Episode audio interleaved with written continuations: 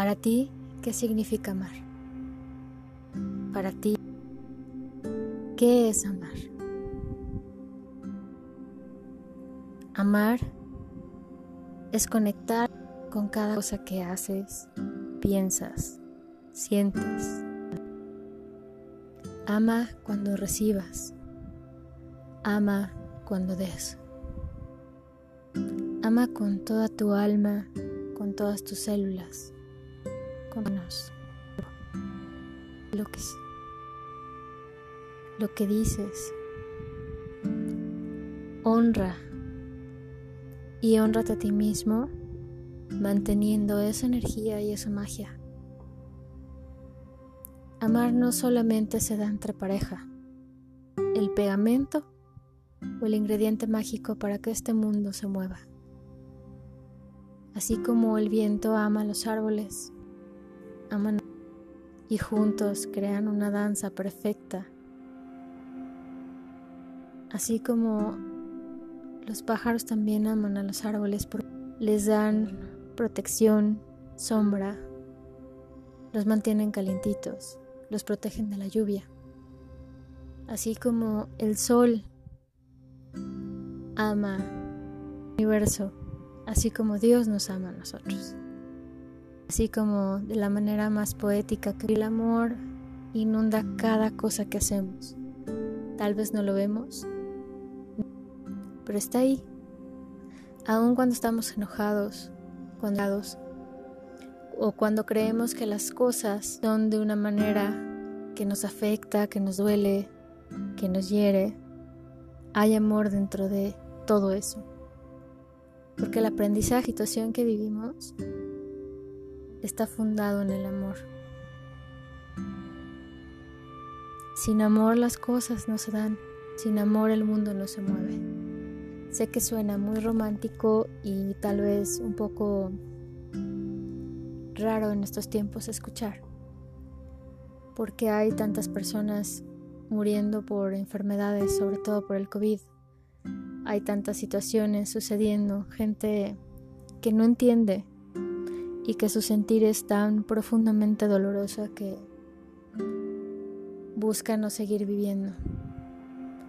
Hay personas que han perdido el trabajo o que tal vez no tienen para encontrar uno nuevo y que les es difícil darles alimento y no solo nutrirlos físicamente, sino nutrirlos también emocionalmente. Sé que es difícil. Por casi un año, o sin prácticamente, hemos vivido esta situación. Pero también puedo decir que dentro de todo eso, si hacemos un recuento, los primeros meses de este año fue lo que imperó. El amor fue lo que imperó también. Porque amor no es bondad, es conveniencia.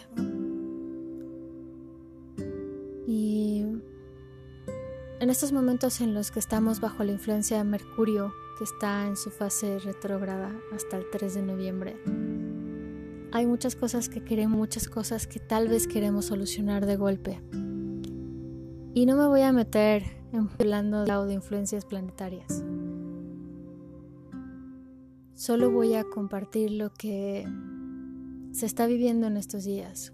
Preguntamos por muchas cosas, nos preocupamos por la política, las finanzas, la economía pero seguimos sin preocuparnos dentro de nosotros y hacia adentro de nuestros hogares, de nuestras familias.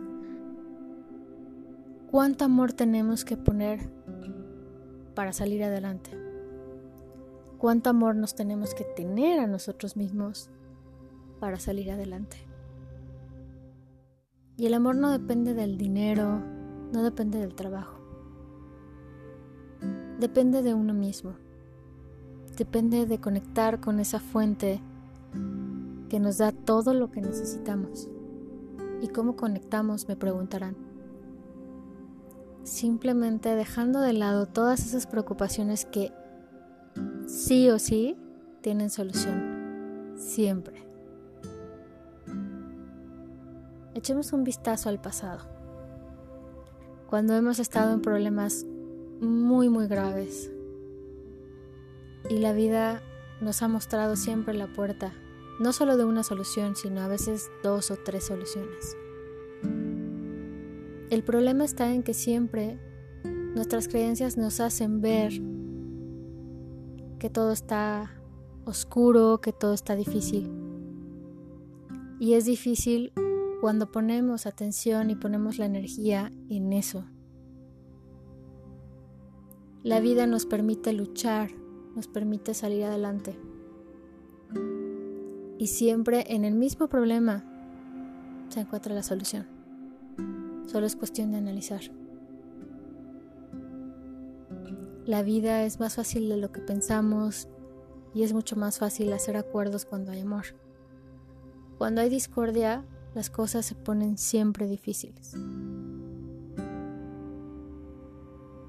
Por lo tanto, hay que poner amor en todo lo que hacemos. Aún aunque sea una situación que nos moleste, que nos dañe o que potencialmente genere una ola de enojo, una ola de fuego dentro de nosotros. Hay que tomar el extintor del amor y apagar ese fuego y hacer crecer esa bondad, esa misericordia con la que nacimos naturalmente. Esas cualidades que tenemos, esas herramientas que podemos utilizar para no solo esparcir bondad en el mundo, inyectarla en lo más profundo.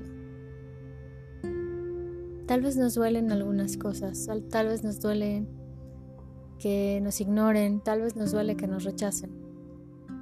Pero tal vez en ese rechazo o en ese momento que duele, encontramos una solución para cambiar algo. Tal vez en el rechazo de una persona entra el aprendizaje de amarnos a nosotros mismos y no rechazarnos o no rechazar a otros. Todo es una cadena, lo que nosotros hacemos afecta a otras personas. Hemos olvidado eso y nos concentramos en ser y seguir siendo individualistas. Mientras sigamos viviendo de manera individual sin pensar las consecuencias de nuestras acciones, seguiremos detrás de máscaras, literalmente máscaras, y saben a lo que me refiero, y seguiremos ocultando nuestro rostro verdadero. Refiero. Siglos atrás nos ocultamos tras máscaras de personalidad para vivir socialmente. Nos ocultábamos tras esas máscaras de ego, de narcisismo, de egoísmo, para poder mostrarnos, entre comillas, hacia el mundo. Ahora que la vida nos ha forzado a estar detrás de una máscara todo el tiempo, vemos la diferencia. Muchos anhelamos quitarnos esa máscara literal de tela del rostro, porque trabajamos muchos años para quitarnos las máscaras de personalidad, de actitud, y no queremos volver a taparnos el rostro, ni tapar nuestra alma. Y la única forma es inyectando amor, trayendo el amor a flor de piel, trayendo el amor en el rostro, en los ojos, en la sonrisa, en las palabras. Aprendamos todos a unirnos y a no guardar rencor cada cosa, cada persona, cada situación en el momento correcto en nuestra vida para aprender. Ya basta de vivir como víctimas, ya basta de pensar que la vida nos hace daño o que las personas nos hacen daño. No, nosotros mismos nos hacemos daño con nuestros paradigmas, nuestras creencias, con esos filtros que tenemos mentales, donde vemos solo lo negativo o estamos buscando ver qué cosas negativas en las actitudes o en los actos de otra persona nos demostrarán que nos van a traicionar, que nos van a engañar o que nos van a hacer daño. No, no es así. Lo que el otro hace no determina nada, simplemente es lo que tú interpretes de los actos de otra persona. Eso es lo que nos daña. La vida es corta y el amor es duradero, es eterno. Siempre ha estado aquí y permanecerá por siempre. Y nuestra tarea única, ya lo decía Rabin Nachman de Breslev, es sonreír, ser felices y vivir con amor pleno. No necesito decirles que hay muchas personas que nos enseñaron eso. Chua fue uno de ellos y el más importante.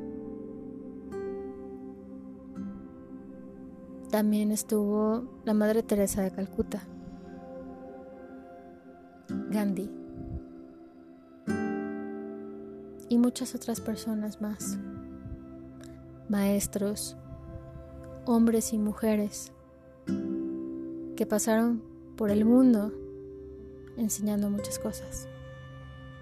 San Francisco de Asís, Santa Teresa.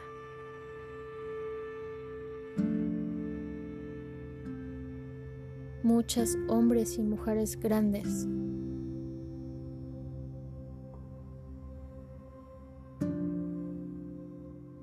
Rabbi Yosef, Caro, Elari, Karenberg, el Rafberg. Muchas personas, y no lo cito solo porque sean mis maestros cabalistas. Podría citar a Buda. Tenemos al Dalai Lama.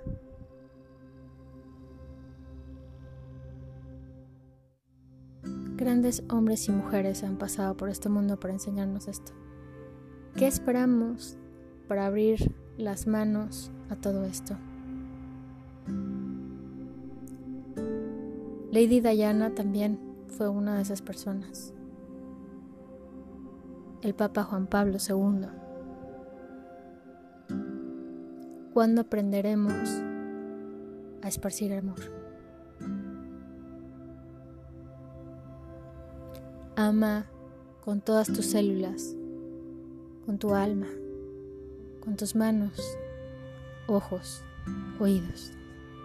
Ahí está la vida.